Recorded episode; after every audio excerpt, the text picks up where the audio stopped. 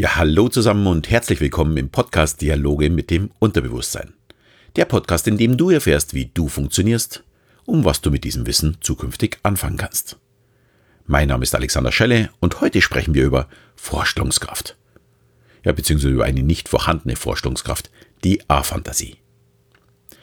Der Podcast ist eine Zusammenarbeit mit meinen beiden Kollegen Rainer Mees und Thomas Heine und ist ein Teil unseres Projektes, das Blackbox-Protokoll.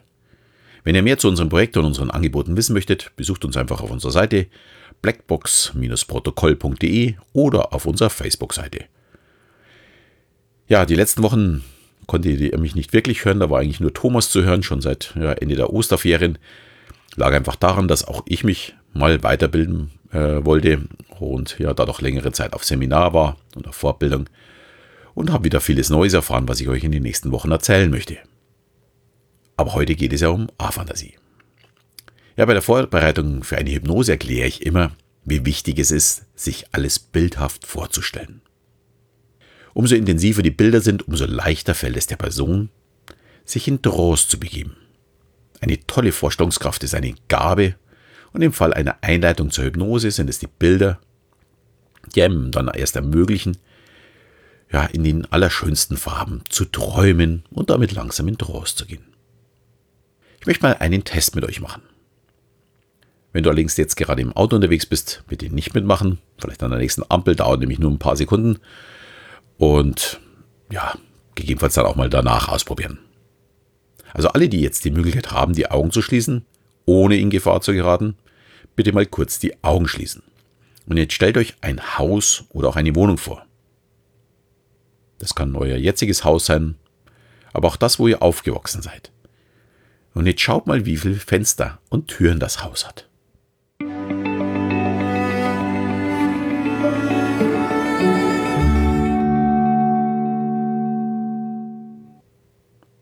Wenn ihr soweit seid, könnt ihr wieder die Augen aufmachen. Die meisten von euch haben sich jetzt wahrscheinlich das Haus bildlich vorgestellt und sind sozusagen durch die Räume geflogen, haben sich die Zimmer und die dazugehörigen Fenster und Türen angeschaut und dann auch gezählt. Einige von euch hatten vermutlich farbige Bilder, vielleicht sogar scharf und gut zu sehen. Einige sehen es vielleicht etwas verschwommener oder auch nur in schwarz-weiß. Ja, und vielleicht ist auch der ein oder andere dabei, der zwar das Haus konstruieren konnte und somit die Fenster und Türen zählen, aber nicht wirklich ein Bild vor Augen hat. In dem Fall nennt man das Aphantasie. Das Fehlen einer bildhaften Vorstellungskraft. Die meisten, die davon betroffen sind, werden das vermutlich noch gar nicht wissen so wie ich selbst auch. Denn mein Gehirn kann auch keine Bilder produzieren. Aber es konstruiert meine Erinnerungen ja, in einem Art Bild zusammen. Und damit dachte ich immer, das ist die bildhafte Vorstellung. Ja, und so geht es eigentlich fast allen Betroffenen. Man weiß gar nichts von seinem Defizit. Da es durch eine andere Denkweise umgangen wird. Ich möchte auch klar betonen, es ist kein wirkliches Defizit, es ist bloß eine andere Herangehensweise unseres Gehirns. Ich hatte in den letzten zwei Jahren zwei Seminarteilnehmer, die mich darauf angesprochen haben, dass sie die Bilder, die ich ihnen beschreibe, nicht sehen können. Ich halte mir fest, dass sie sich anstrengen, es bleibt schwarz. Da dies für mich der Normalzustand ist, ich das Thema Aphantasie da noch nicht kannte, habe ich ihnen erklärt, dass ich die Bilder auch nicht wirklich sehe, sondern mir in meinem Kopf zusammenbaue. Ich kann bei meinem Selbsthypnose-Ankerbild alles genau beschreiben, wo es sich befindet, was da passiert, und kann das Bild auch immer weiter wachsen lassen. Nur dass es kein wirkliches Bild ist, sondern eine Konstruktion, die mein Hirn einfach ja, zu einer Art Bild zusammenfügt.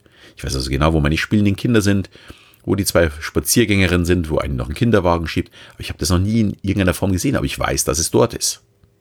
Und das war für mich die bildhafte Vorstellung. Die Bezeichnung sich etwas bildhaft vorstellen hat daher für mich auch eine ja ganz andere Bedeutung gehabt. Ich ging immer davon aus, bildhaft ist die Metapher für meine Konstruktionen. Ich habe auch überhaupt kein Problem mit Erinnerungen. Ich könnte für all meine Urlaube, also sogar selbst die aus meiner Kindheit von, ja, mittlerweile von mehr als 30 Jahren, Grundrisse aufzeichnen und beschreiben, wo was war. Nur sehe ich das nicht. Ich habe daher auch kein Problem, mich zu orientieren, um wieder an einen Ausgangspunkt zurückzukommen, da mein Gehirn alles irgendwie konstruiert. Ja, vielleicht habe ich auch daher einen extrem ausgeprägten Orientierungssinn, der mich oftmals selbst überrascht, dass ich immer wieder dorthin finde, wo ich auch hin möchte, ohne groß darüber nachdenken zu müssen, wo viele andere ein Problem damit haben. Aber kommen wir zurück zur A-Fantasie. Das Phänomen wurde ja erstmals 1880 von dem Naturwissenschaftler Francis Galton beobachtet ja, und auch beschrieben. Das ist also schon sehr, sehr lange her. Er wollte damals die verschiedenen Grade der Lebendigkeit definieren, mit denen verschiedene Personen die Fähigkeit haben, vertraute Szenen unter der Form von geistigen Bildern sich zu erinnern. Klingt mordskompliziert, ist aber relativ, äh, relativ einfach. Sie wurden auf ihre bildliche Vorstellung von ihm getestet. Seine damaligen Versuchspersonen sollten sich ihren Frühstückstisch vorstellen und ihre Eindrücke beschreiben. Ja, einige der Probanden hatten damit überhaupt kein Problem und konnten sich ihr Frühstückstisch ja absolut realistisch und detailliert vorstellen. Andere wiederum hatten eher ein schwaches, ein verschwommenes Bild vor ihrem geistigen Auge. Und es gab auch einige, die mit der Aufgabe erst erfahren haben, dass sich andere etwas wirklich bildhaft vorstellen können. Sie selbst aber nicht. Sie hatten, wie auch ich bislang angenommen, etwas sich bildlich vorstellen ist nicht wörtlich gemeint und steht nur dafür, sich an etwas zu erinnern.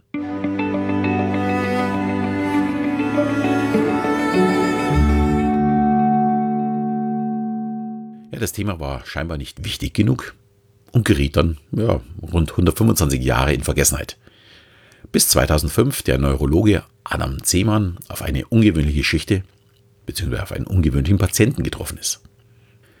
Der 65-jährige Patient hatte eine Operation am Herzen und dabei vermutlich auch einen ja, leichten Schlaganfall. Und er kam zu dem Neurologen, da er sich nichts mehr bildlich vorstellen konnte. Bis zu seiner Operation konnte der Mann sich alles in den schönsten Farben bildlich vorstellen. Und nach der Operation blieb es, wenn er die Augen schloss, einfach schwarz. Für ihn war das ungewöhnlich, da er ja, scheinbar sehr gerne Romane liest und so richtig in die Geschichten eintauchen konnte. Und jetzt, wenn er die Romane liest, dann konnte er sich es nicht mehr vorstellen. Und deswegen ging er zu diesem Neurologen. Adam Zehmer machte mit seinem Patienten ausführliche Tests und fand letztendlich in einer Untersuchung in einem funktionellen Magnetresonanztomographen heraus, dass sich die Hauptaktivitäten im Gehirn von den visuellen Bereichen zu den analytischen verschob. Es war also nicht weg, sondern es war nicht mehr in dem bildlichen Teil, sondern in dem analytischen Teil des Gehirns. Der Patient konnte sich immer noch an alles erinnern wie vorher, nur auf einen anderen Weg und eben nicht mehr mit diesen schönen Bildern. Ja, und 2010 veröffentlichte Zehmann die Ergebnisse und daraufhin, noch aufgrund einer Sendung des Wissenschaftsmagazins Discover, melden sich immer mehr Betroffene.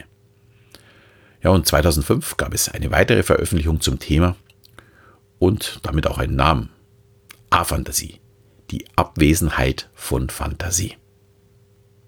Ja, heute spricht man von ja, zu ca. 2 bis 5 Prozent Betroffene. So ganz klar ist es eben auch noch nicht, da der Übergang von keiner Vorstellungskraft zu einer nur schlechten Vorstellungskraft sehr weich ist. Das ist kein harter Cut. Vielleicht hat der eine oder andere jetzt auch seine, nicht durch seine Wohnung fliegen können oder hat im Grunde nur schemenhaft was erkannt. Das ist vielleicht noch nicht die komplette A-Fantasie, aber es ist auf dem Weg dorthin. Wir funktionieren halt alle ein wenig anders. Ich betone auch nochmal, es muss auch kein Betroffener Angst haben, in irgendeiner Form gehandicapt zu sein. Sehr viele, die A-Fantasie haben, arbeiten trotzdem in einem kreativen Beruf. Das schließt sich also nicht aus. Das Gehirn rechnet nicht diese ja, nicht visuellen Informationen einfach entsprechend um. Ist also kein wirkliches Problem. Man kann sich das vielleicht auch so ein wenig vorstellen, ja, wer schon mal programmiert hat, um auf einen Bildschirm irgendein schönes Bild hinzuzaubern, da steht halt auch ein Code dahinter. Und das sind viele Zahlen, Buchstaben, Kombinationen, Sonderzeichen. Und so rechnet scheinbar dann auch unser Gehirn, die nur analytisch denken. Und das Bild, das auf dem Bildschirm erscheint, ja, das taucht halt bei uns in dieser Form nicht auf. Also wirklich kein Problem. Ja, und auch diejenigen, die eine sehr starke Vorstellungskraft haben, die sich scharfe und bunte Bilder vor ihrem inneren Auge vorstellen können, haben einen Namen. Die bezeichnet Seemann als Hyperfantasie. Ich habe leider keine Ahnung, wie sich das anfühlt. Vielleicht ist es auch ganz schön für mich, dass wenn ich die Augen schließe, dann ist auch mal dunkles. Ja, damit bin ich heute wieder am Ende angekommen. Ich hoffe, ich hatte wieder ein paar spannende Informationen für euch. Vielleicht mal ein ganz anderes, neues Thema. Und auch heute komme ich nicht darum, euch zu bitten, uns zu bewerten. Nur so haben wir die Chance zu wachsen. Daher nehmt euch doch mal die zwei Minuten Zeit für eine kleine Rezension. Und hier schon mal voraus, vielen, vielen Dank dafür. In diesem Sinne verabschiede ich mich auch im Namen von Thomas Hein und Rainer Mees. Am Mikro heute Alexander Schelle und bis zum nächsten Mal, wenn es wieder heißt Dialoge mit dem Unterbewusstsein.